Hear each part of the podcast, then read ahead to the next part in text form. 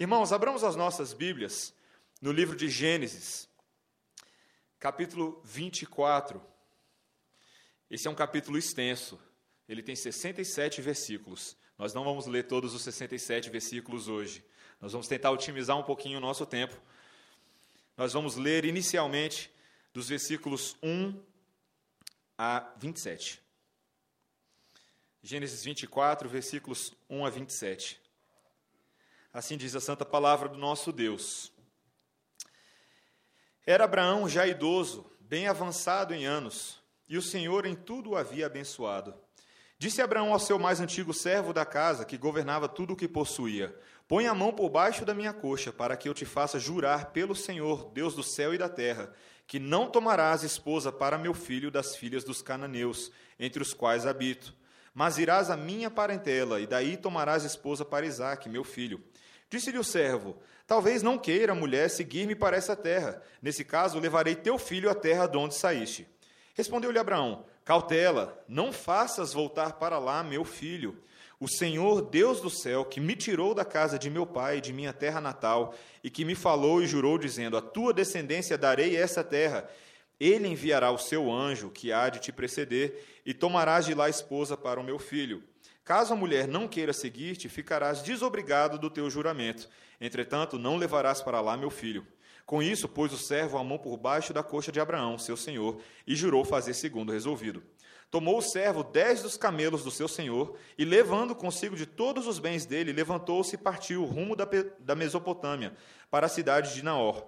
Fora da cidade, fez ajoelhar os camelos junto a um poço de água, à tarde, hora em que as moças saem a tirar água. E disse consigo: Ó Senhor, Deus de meu senhor Abraão, rogo-te que me acudas hoje e uses de bondade para com meu senhor Abraão.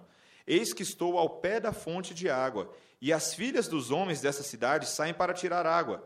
Dá-me, pois, que a moça a quem eu disser, inclina o cântaro para que eu beba, e ela me responder, bebe, e darei ainda de beber aos teus camelos, seja a que designaste para o teu servo Isaque, e nisso verei que usaste de bondade para com o meu senhor.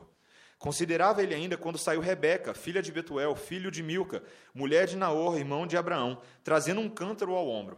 A moça era muito formosa de aparência, virgem, a quem nenhum homem havia possuído. Ela desceu à fonte, encheu seu cântaro e subiu. Então o servo saiu-lhe ao encontro e disse: Dá-me de beber um pouco da água do teu cântaro.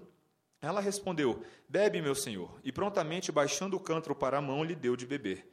Acabando ela de dar beber a beber, disse: Tirarei a água também para os teus camelos, até que todos bebam. E apressando-se em despejar o cântaro no bebedouro, correu outra vez ao poço para tirar mais água. Tirou-a e deu a todos os camelos. O homem a observava em silêncio, atentamente, para saber se teria o Senhor levado a bom termo a sua jornada ou não. Tendo os camelos acabado de beber, tomou o homem um pendente de ouro de meio ciclo de peso e duas pulseiras para as mãos dela, do peso de dez ciclos de ouro, e lhe perguntou: De quem és filha? Peço-te que me digas: Haverá em casa de teu pai lugar em que eu fique e é a comitiva? Ela respondeu: Sou filha de Betuel, filho de Milca, o qual deu a luz a Naor. E acrescentou: Temos palha e muito pasto e lugar para passar a noite. Então se inclinou o homem e adorou ao Senhor. E disse: Bendito seja o Senhor, Deus de meu senhor Abraão, que não retirou a sua benignidade, a sua verdade de meu senhor. Quanto a mim, estando no caminho, o Senhor me guiou à casa dos parentes de meu senhor.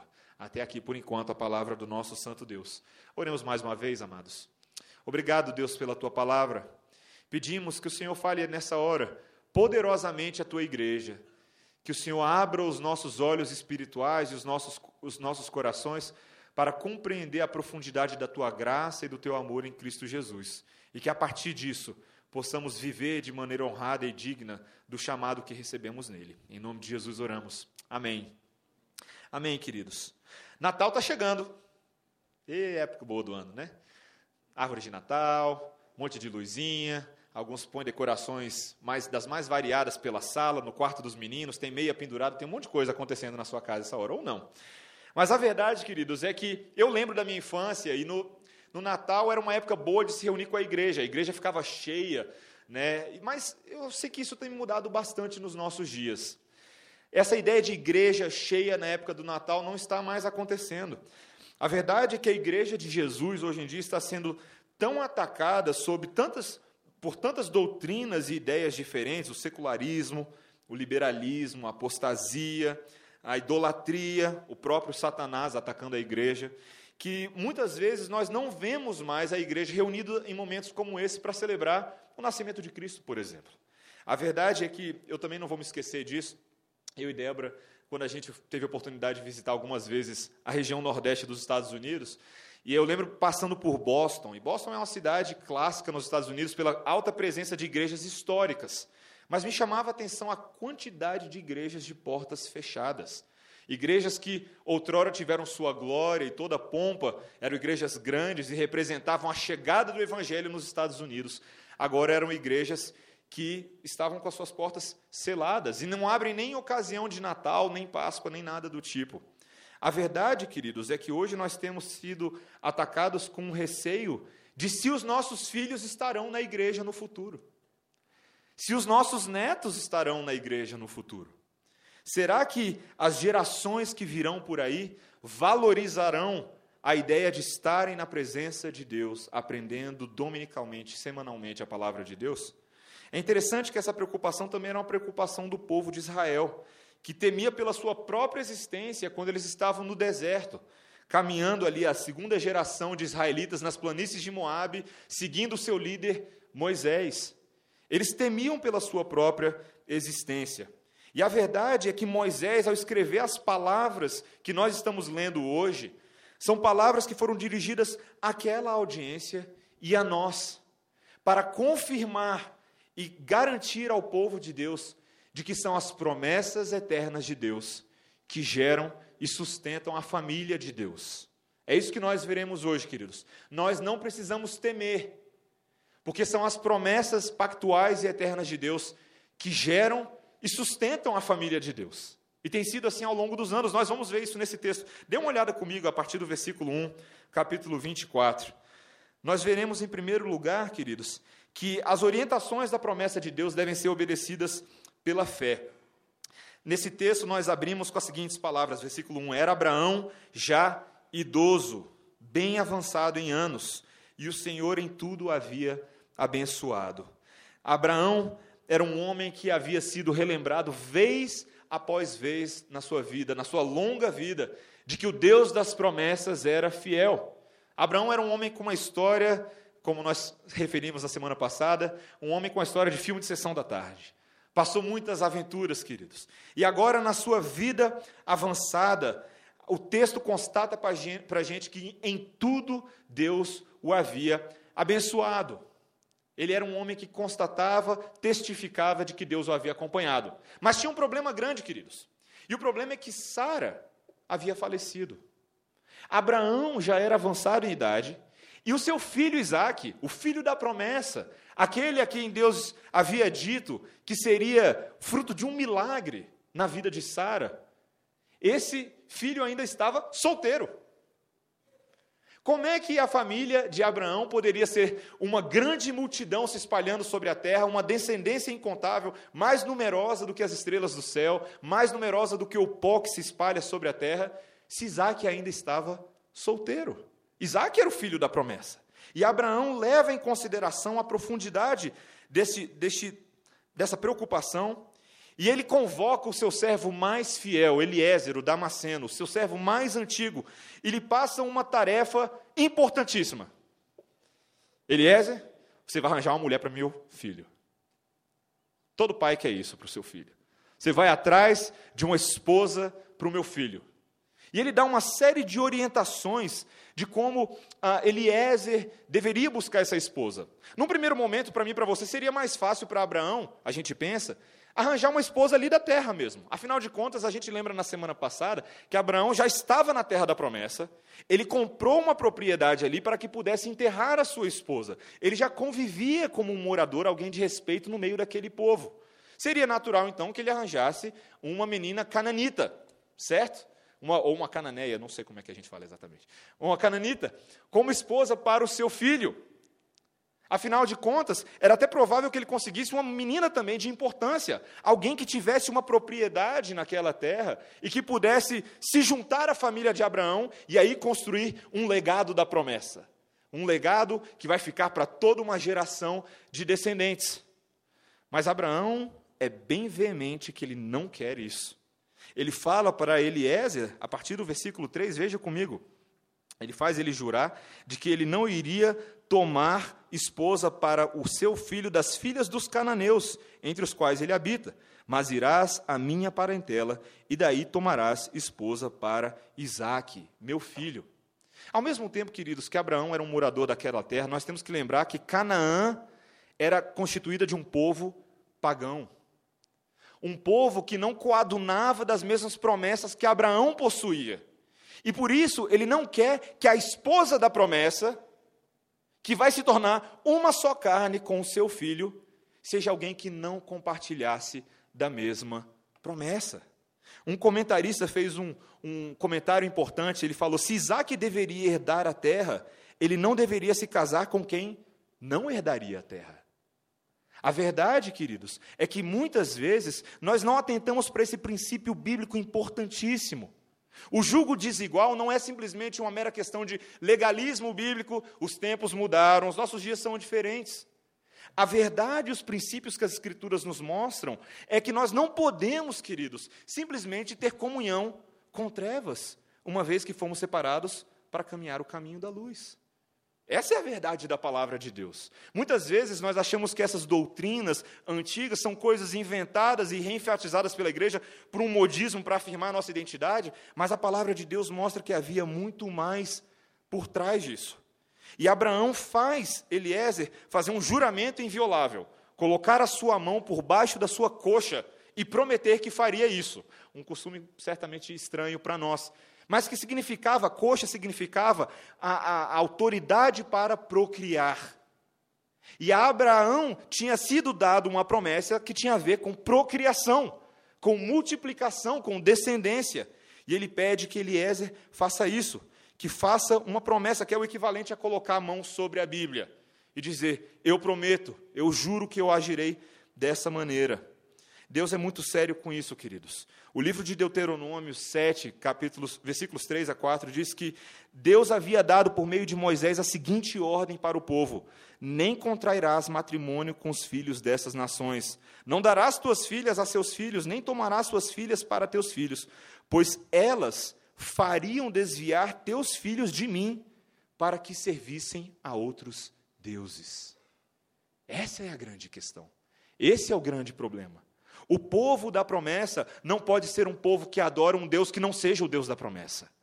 Eles podem se dedicar somente ao Deus que os santificou, que os separou, essa é uma aplicação profunda para nós, queridos. Mas a partir dos versículos 5 a 7, nós veremos a confiança de que Deus, que o havia conduzido até esse ponto, Abraão até esse ponto, feito mil maravilhas em sua vida e sido fiel em cada circunstância, ele haveria de mais uma vez provar a sua fidelidade. Ele diz a Eliezer que Deus vai mandar um anjo adiante dele. Não fique preocupado. Eu sei que a jornada é difícil. O desafio que você tem à frente é grande, mas Deus vai preparar o caminho. Deus vai providenciar uma esposa para o meu filho. Nós não sabemos, o texto não é claro para a gente, se Abraão estava dando uma profecia ou se ele estava falando algo que simplesmente partia da sua confiança, mas uma coisa é fato, queridos: Abraão confiava em Deus. Abraão sabia que Deus não somente honrava as suas próprias promessas, mas honrava a obediência de Abraão e havia honrado isso desde o princípio. Deus o havia acompanhado. Mesmo avançado em idade, Abraão não desiste de agir com base no padrão de fé que o acompanhou a vida inteira. Ele não abandona o Deus da promessa, mesmo sendo já idoso. São os juramentos invioláveis da promessa que nos levam a viver com base na fé. Mesmo que as circunstâncias ao redor, mesmo que o corpo esteja se desintegrando, mesmo que essas circunstâncias pareçam estar absolutamente contrárias às orientações de Deus, nós vemos nesse texto sobre lealdade, votos, juramentos e compromissos, todas essas coisas que são extremamente importantes para Deus, queridos. Amados, nosso Deus que nos chamou das trevas para, a luz, queremos que nós sejamos um povo responsável, diligente e fiel as promessas que ele nos deu. Isso não se aplica somente aos nossos casamentos, isso se aplica à vida toda, queridos. Nós precisamos entender que o nosso chamado teológico tem implicações práticas para como nós vivemos na terra que não é a terra da promessa. Sabemos que essa terra, da forma como está, haverá de ser transformada e redimida, e ela enfim será a terra em que nós habitaremos e reinaremos com Cristo um dia. Mas por enquanto, por enquanto, nós somos peregrinos. Nós vivemos no meio de cananeus, que muitas vezes não coadunam e não assumem a mesma fé que nós temos, e nós temos um papel: sermos fiéis. Fiéis àquele que foi fiel primeiro. É esse o que o texto está nos mostrando, queridos, de maneira muito clara. E o versículo 9 encerra essa primeira sessão dizendo: Com isso, pôs o servo a mão por baixo da coxa de Abraão, seu senhor, e jurou fazer segundo o resolvido. Nós precisamos saber, queridos, que são as orientações da promessa que precisam ser obedecidas por meio da nossa fé, da nossa confiança em Deus. Mas, em segundo lugar, queridos, nós vamos ver também, a partir desse versículo 10, que as promessas pactuais estabelecem para nós parâmetros de ética, caráter e virtude. A partir de agora, eu e você vamos ver alguns personagens muito curiosos nesse texto. E o primeiro personagem que demonstra padrões de ética, caráter e virtude, do que significa viver pela fé nas promessas de Deus, é Eliezer, o gentil Damasceno. Veja a partir do versículo 10. Tomou o servo dez dos camelos do seu senhor e, levando consigo de todos os bens dele, levantou-se e partiu rumo da Mesopotâmia para a cidade de Naor. Eliezer tinha pela frente, queridos, uma missão impossível. Uma, uma, missão muito, muito complicada. Ele deveria viajar aproximadamente 650 quilômetros, com 10 camelos e todos os bens de Abraão que haviam sido conferidos a seu filho Isaac. 650 quilômetros. Posso repetir mais uma vez? 650 quilômetros. E não é de Vectra 2.0, não é de Land Rover, é andando, queridos, é de camelo, para poder cumprir fielmente o propósito e o chamado para o qual Abraão havia designado ele. Mesmo que Abraão houvesse assegurado de que o anjo iria à frente, isso não era uma tarefa fácil, queridos, era uma jornada árdua. E ele se preparou com todas essas provisões para partir para uma terra distante, no norte, com uma dura missão pela frente e uma missão que talvez fosse incerta. Porque Abraão disse: se ela não te seguir, você ficará uh, desvinculado do seu compromisso. Ah, é mesmo? Quer dizer que você viaja 650 quilômetros, se ela não quiser seguir você, você está livre. é uma tarefa difícil, queridos. Mas Eliezer vai, ele pega todas as coisas e ele segue. E a partir do versículo 12, nós vemos que as atitudes de Eliezer são informadas e são constituídas por uma fé que vai além das aparências. Veja o versículo 12, olha o que, que o texto nos diz. O texto diz que Eliezer disse consigo: O Senhor Deus de meu senhor Abraão, rogo-te que acudas hoje e uses de bondade para com o meu senhor Abraão. Eliezer, no versículo 11, chega na parte de fora da cidade, faz ajoelhar os seus camelos junto a um poço de água, na, na hora da tarde, em que as moças saem para tirar a água, e ele estava de pé ao lado dessa fonte de água, e ele pede a Deus um sinal. Ele pede a Deus um sinal que é baseado, veja bem o que o texto mostra para a gente, baseado na bondade de Deus para com Abraão. Queridos, a palavra bondade que Eliezer usa nesse texto é uma das palavras mais importantes do Antigo Testamento. E a palavra Hesed. É a palavra que significa o amor e a bondade incondicional de Deus pelo seu povo. Nunca mais se esqueça disso. Toda vez que alguém perguntar para você, sabe falar hebraico? Não, não sei, mas eu sei uma palavra. Hesed. Essa palavra aparece nos Salmos, aparece na literatura profética, na literatura sapiencial, e significa esse amor profundo de Deus pelo seu povo, manifestado por meio das suas promessas. Eliezer pede um sinal a Deus baseado nisso. O Senhor tem demonstrado Hesed por Abraão durante todos esses anos. E eu te peço que o Senhor, mais uma vez, honre o seu compromisso com Abraão. E ele pede um sinal. Veja que é um sinal bem peculiar. No versículo ah, 13: Eis que estou ao pé da fonte de água, e as filhas dos homens dessa cidade saem para tirar água. Dá-me, pois, que a moça a quem eu disser, inclina o cântaro para que eu beba, e ela me responder, bebe, e darei ainda de beber aos teus camelos, seja a que designaste para o teu servo Isaque. E nisso verei que usaste de bondade para com meu senhor. Você deve estar pensando, como eu pensei também, hum, pedir sinal a Deus para escolher marido ou pedir sinal a Deus para escolher uma esposa. E olha, é bem provável que você já tenha feito isso antes. Talvez você, com a sua esposa hoje, você diz: Eu orei, eu pedi que Deus, que a minha esposa fosse assim e fosse assado. Né? Eu pedi que quando eu fosse no cinema, no Pier 21, segunda-feira à noite, ela fosse assistir o filme das sete e sentasse na fileira três. Né? Provavelmente você foi específico, provavelmente não, provavelmente você nem crê nessas coisas, não, eu não acho que isso é o correto. Eu acho, queridos, que o texto não está falando para a gente se a gente deve ou não pedir sinal a Deus, sinais específicos. O texto está falando de algo mais profundo. O texto está falando sobre princípios éticos para escolher cônjuges. Nesse trecho, o que Eliezer está fazendo é mostrando para mim e para você como é que nós devemos pensar em termos de selecionar relacionamentos. Por incrível que pareça, veja o que o texto está falando. Eliezer não está somente pedindo para que ela faça uma série de ações, e essas ações, se forem, se baterem certinho, vão comunicar que essa é a esposa. Eliezer está falando sobre princípios do que ele espera nessa esposa.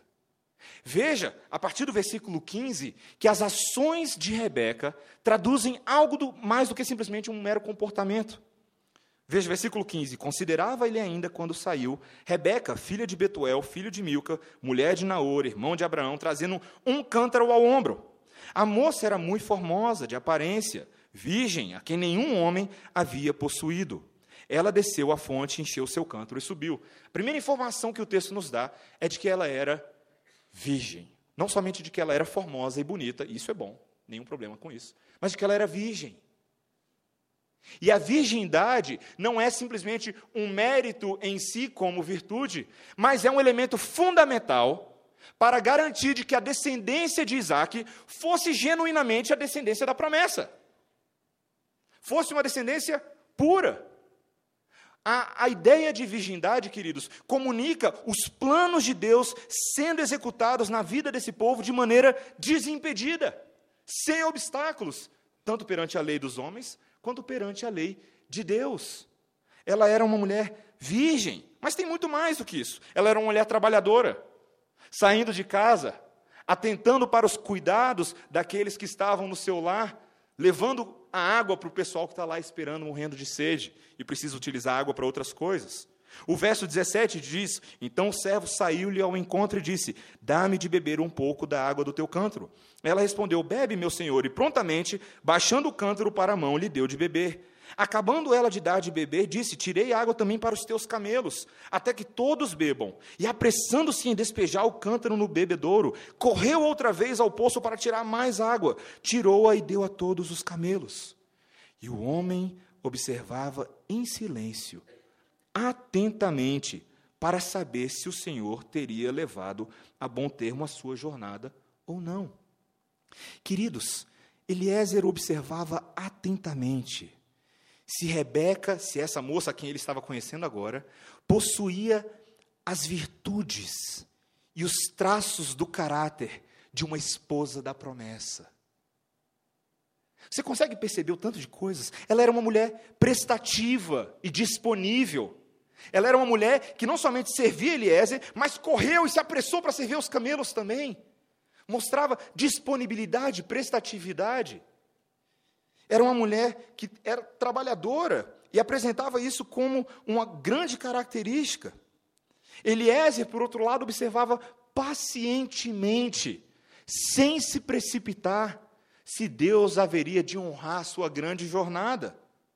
A partir do versículo 28, nós veremos que, além dessas características, ela também era de uma família respeitável e era uma, uma mulher hospitaleira. Veja o que ela diz, perdão, eu falei versículo 27, mas é a partir do versículo 24.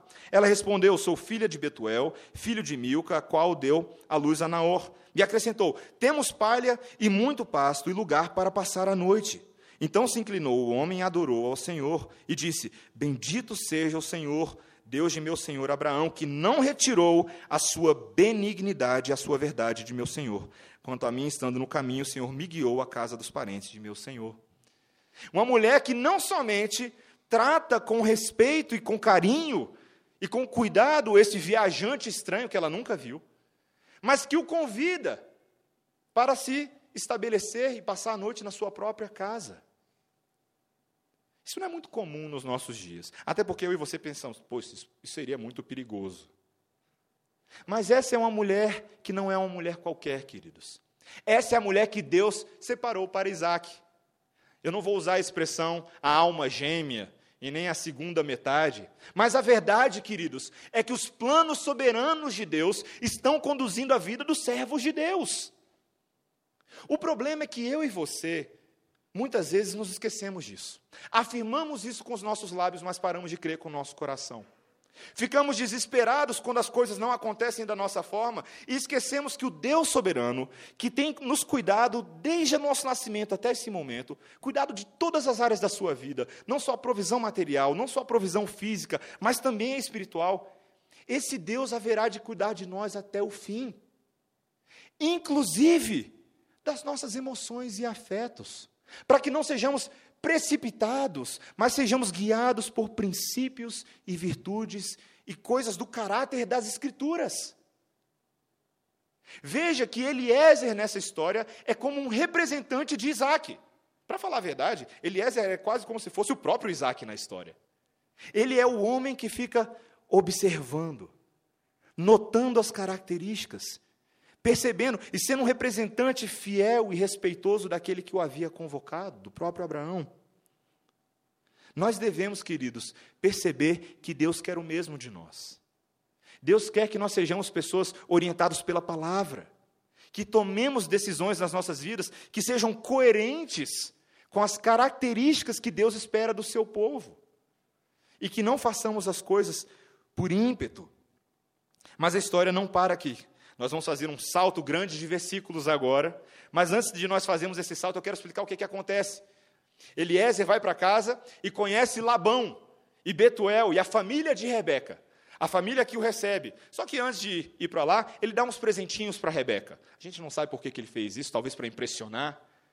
Mas ele dá alguns presentes. E quando Rebeca chega na sua casa, a partir do versículo 28, Labão cresce o olho grande. Eita, o que, que é esse bando de ouro, menina? Que está adornando o seu corpo, seu braço, seu pescoço. Veja que Labão, desde já, começa a mostrar características de quem ele de fato é, porque nós vamos ler sobre Labão lá na frente, depois com Jacó, um homem cheio de esquemas que enganou Jacó e fez ele esperar 14 anos pela sua própria esposa.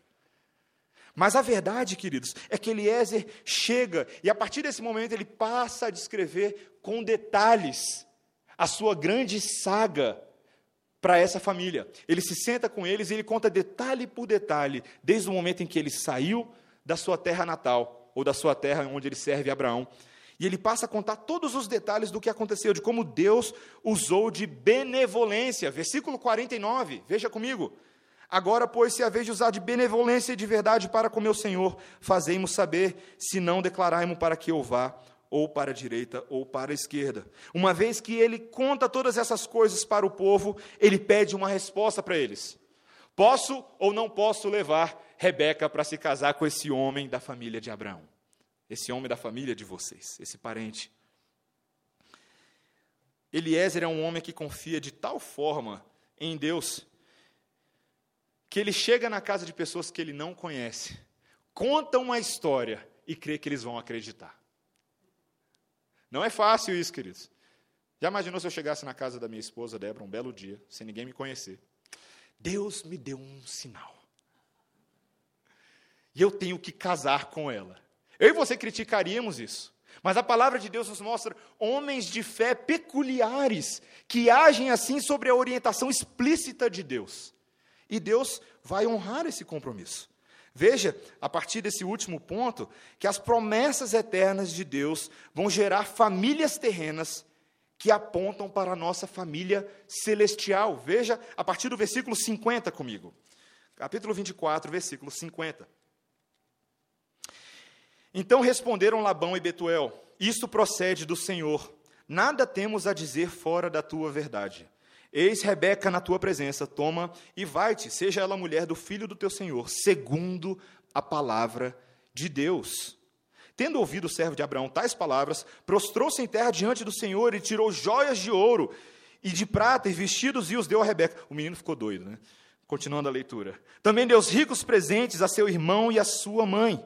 Depois comeram e beberam, e ele e os homens que estavam com ele passaram a noite. De madrugada, quando se levantaram, disse o servo: Permiti que eu volte ao meu senhor. Mas o irmão e a mãe da moça disseram: Fique ela ainda conosco alguns dias, pelo menos dez, e depois irá. Ele, porém, lhes disse: Não me detenhais, pois o Senhor me tem levado a bom termo na jornada. Permiti que eu volte ao meu senhor. Disseram: Chamemos a moça e ouçamo-la pessoalmente. Chamaram, pois, a Rebeca e lhe perguntaram: Queres ir com este homem? Ela respondeu: Irei. Então despediram a Rebeca, sua irmã, e a sua ama, e ao servo de Abraão e a seus homens. Abençoaram a Rebeca e lhe disseram: És nossa irmã, sê tu a mãe de milhares de milhares, e que a tua descendência possua a porta dos seus inimigos. Então se levantou Rebeca com as suas moças, e montando os camelos, seguiram o homem. O servo tomou a Rebeca e partiu. Ora, Isaque vinha de caminho de Beer-Lahoi, porque habitava na terra do Neguebe.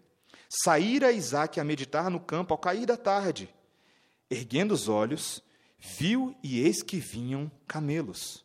Também Rebeca levantou os olhos e, vendo Isaac, apeou do camelo e perguntou ao servo: Quem é aquele homem que vem pelo campo ao nosso encontro? É o meu senhor, respondeu. Então tomou ela o véu e se cobriu. O servo contou a Isaac todas as coisas que havia feito. Isaac conduziu até a tenda de Sara, mãe dele, e tomou a Rebeca, e esta lhe foi por mulher. Ele amou, assim foi Isaac consolado depois da morte da sua mãe. Que história bonita. E eu tenho certeza absoluta, queridos, que Moisés não poupou na poesia para descrever este encontro fantástico e romântico e amoroso entre Rebeca e o seu pré-marido, o seu noivo, segundo os costumes da época, Isaac. Veja alguns elementos essenciais nessa história, queridos. A família de Rebeca compreende a promessa feita a Abraão. A família de Rebeca é uma família que não é como a família dos cananeus.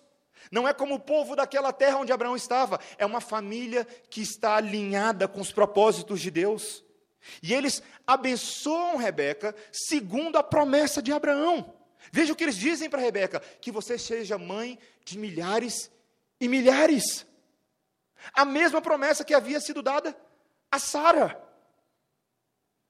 Queridos, é tão maravilhoso quando o povo de Deus se enlaça e se relaciona agora, porque são unidos pelos mesmos propósitos eternos. O texto está dando uma aplicação tremenda para nós, queridos. Nós precisamos estar juntos com aqueles que têm o mesmo chamado, e a mesma visão, e a mesma história, e o mesmo Deus. Queridos, não há alegria maior para Isaac e Rebeca a partir desse momento do que compartilharem uma vida juntas. Uma vida juntas em que eles não somente compartilharão da bênção e da maravilha de amarem uns aos outros, mas eles poderão olhar para além de si, para as promessas maravilhosas de Deus que os sustentam mesmo quando esse casamento vier a ser abalado, como aconteceu na história deles lá na frente. O que sustenta o casamento de Isaac e Rebeca a partir deste momento é um laço não feito por homens, mas apontado e profetizado pelo próprio Deus. E existem elementos maravilhosos nesse texto que trazem segurança para Israel. Um povo que estava andando no deserto e recebeu agora a história de Rebeca e a história de Isaac. Sabe o que é maravilhoso, queridos? O povo de Israel pode olhar para um lado, pode olhar para um outro, e ver uma multidão cansada no deserto, e se lembrar de que Deus, que havia chamado Abraão, que chamou Sara, que lhes deu Isaac, que chamou Rebeca, que lhes deu Jacó e Esaú, que chamou Jacó, e lhes deu os doze filhos, que chamou José, e o levou como escravo para o Egito, e chamou José, e lhe fez príncipe do Egito, e deu fome na terra, e levou o povo para a terra do Egito, e os setenta primeiros da família de Jacó, agora se tornam milhares e milhares e milhares, sobre escravidão 400 anos, vem Moisés, liberta o povo, o povo está lá no deserto, a história continua, queridos, a história continua, o povo de Israel pode olhar para a história de Isaac e Rebeca e saber que Deus não os abandonou que Deus é fiel e Ele continua cuidando do seu povo.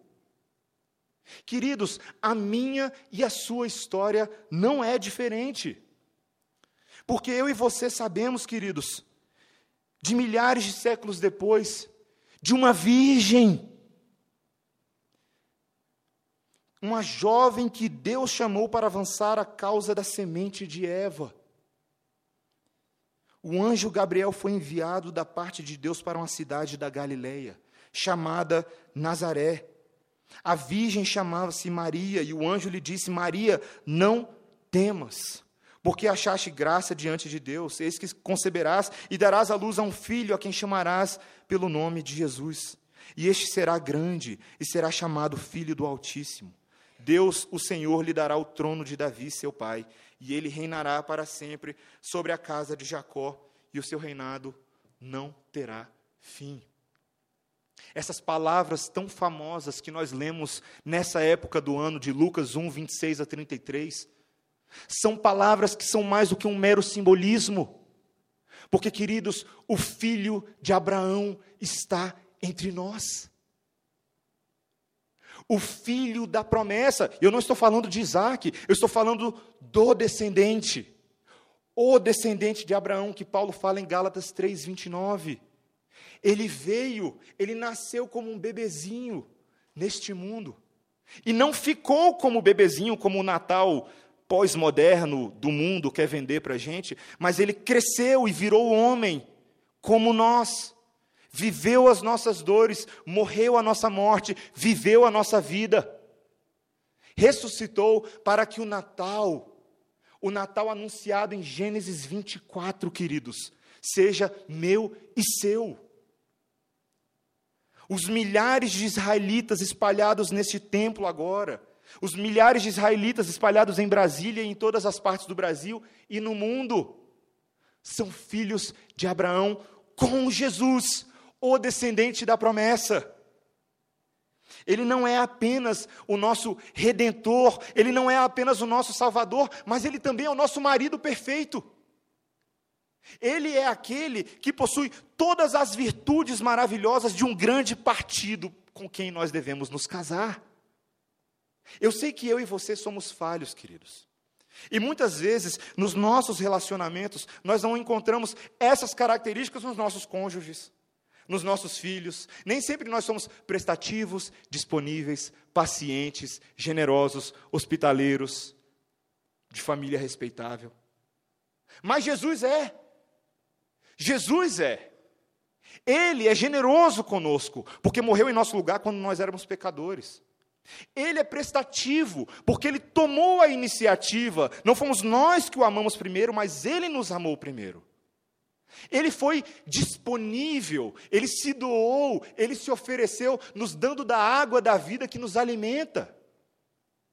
Ele nos salvou e, como nosso redentor, ele nos conduzirá para a terra de Canaã, a nova Jerusalém celestial, onde eu e você não mais choraremos lágrimas de dor, mas estaremos de uma vez por todas com o nosso marido, com o nosso Cordeiro e participaremos dessas bodas maravilhosas com o nosso Redentor.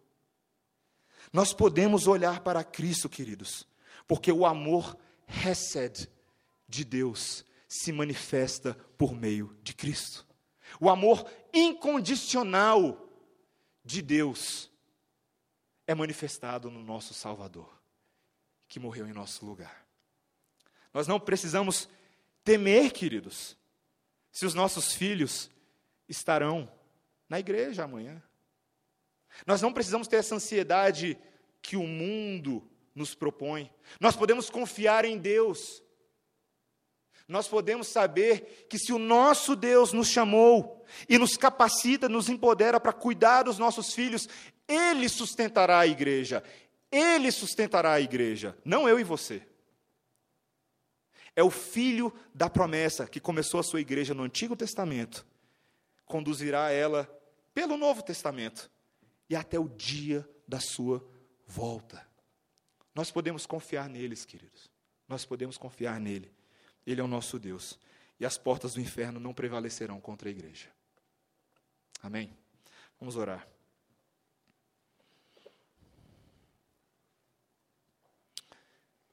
Deus, a tua palavra diz, o próprio Jesus Cristo diz que no mundo nós teríamos aflições.